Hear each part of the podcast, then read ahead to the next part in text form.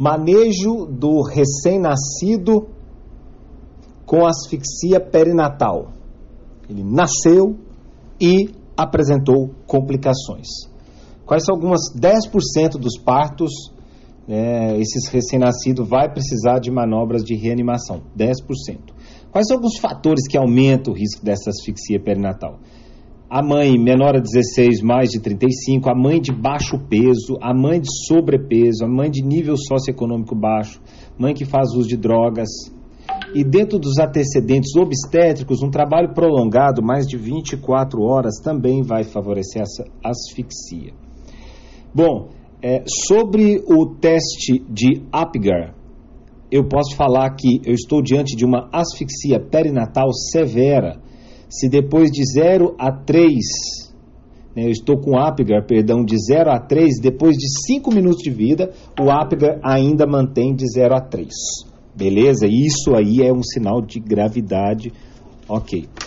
É, sobre a, a questão da depressão, né? Tipo, essa criança nasceu com Apgar baixo, o que, que é a minha conduta?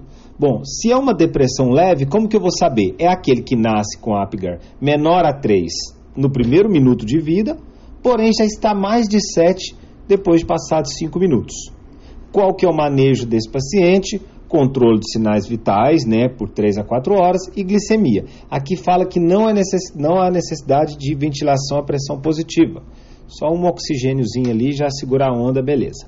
A depressão moderada, que é aquela que, passado os 5 minutos, o Apgar ainda está entre 3 e 6, 3 e 6, esse paciente vai necessitar de VPP, cuidados intensivos, uma sonda orogástrica aberta e um jejum aí por 24 horas. E no caso de uma depressão severa, depressão severa é aquele que tem o Apgar menor a 3 ao minuto e continua assim passados 5 minutos de vida.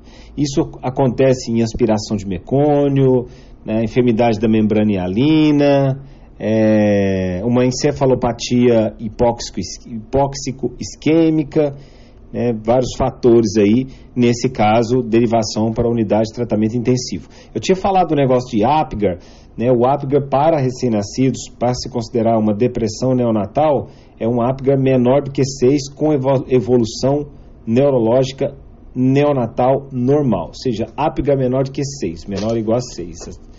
Beleza.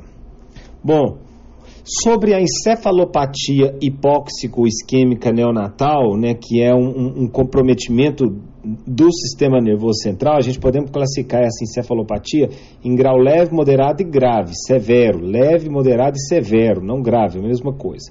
Então, assim, o que que, se, que, que pega aí? Lembre-se, qual está o nível de consciência? Se está muito irritado, hiperalerta, né? ou se está com estupor, ou se está em coma, aí você coloca leve, moderado e grave. Tá super alerta é mais leve. Estupor está moderado e grave quando está em coma.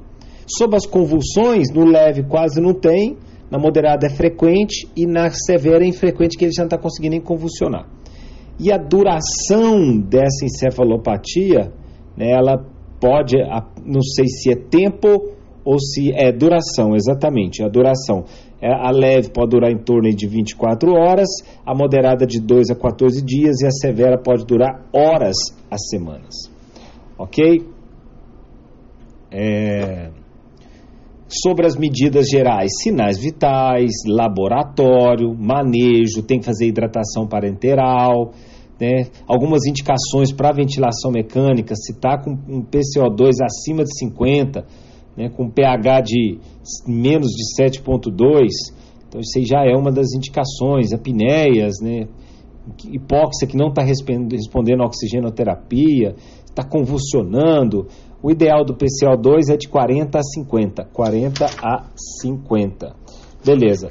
Recomendações terapêuticas para a encefalopatia hipóxica isquêmica a ideia, a base da coisa aí é manter uma glicose por cima de 50, porém abaixo de 156, é manter uma pressão arterial média aí de 40 milímetros de mercúrio e o anticonvulsionante de eleição é o fenobarbital. Interessante, né? O PAM média 40 de, de 40 milímetros de mercúrio.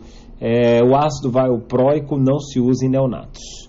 Sobre os traumas obstétricos, a gente tem duas situações principais, que é o caput sucedâneo, que é aquele que ele pode cruzar a linha média, ou seja, ele não respeita suturas, ele está presente desde o nascimento e desaparece espontaneamente né, nas primeiras semanas e não requer tratamento. A máscara equimótica é aquele menino que, consequência de uma circular de cordão, né, que comprometeu a perfusão, ele vai estar com a cor violácea na cara, acompanhado de petecas, então aquele roxo no rosto, petecas. O prognóstico é bom e não requer tratamento também. O cefalohematoma é aquele que respeita suturas, porque afinal é uma coleção subperióstica. Enquanto a outra, né, que é a caput sucedâneo, é uma coleção serossanguinolenta no tecido no tecido subcutâneo. Aqui é subperióstica. Essa pode aparecer em horas ou dias né, depois do parto se resolve em semanas ou meses e normalmente né, se não precisa de tratamento. Não requer tratamento, exceto nas complicações que podem estar envolvidas com esse cefalohematoma, como por exemplo as anemias. Ok? É, sobre hemorragias intracraniais, a única coisa que eu quero falar para vocês é que quando você está diante de uma hemorragia subaracnoide, é, normalmente esse recém-nascido ele está assintomático nas primeiras 24, 48 horas. Depois ele começa com um lento fraco, convulsionando, alteração de comportamento. Isso pode ser uma hemorragia subaracnoide. Ok? Beleza? É isso. Depois a gente vai falar aí dos neonatos com menos de um quilo e meio.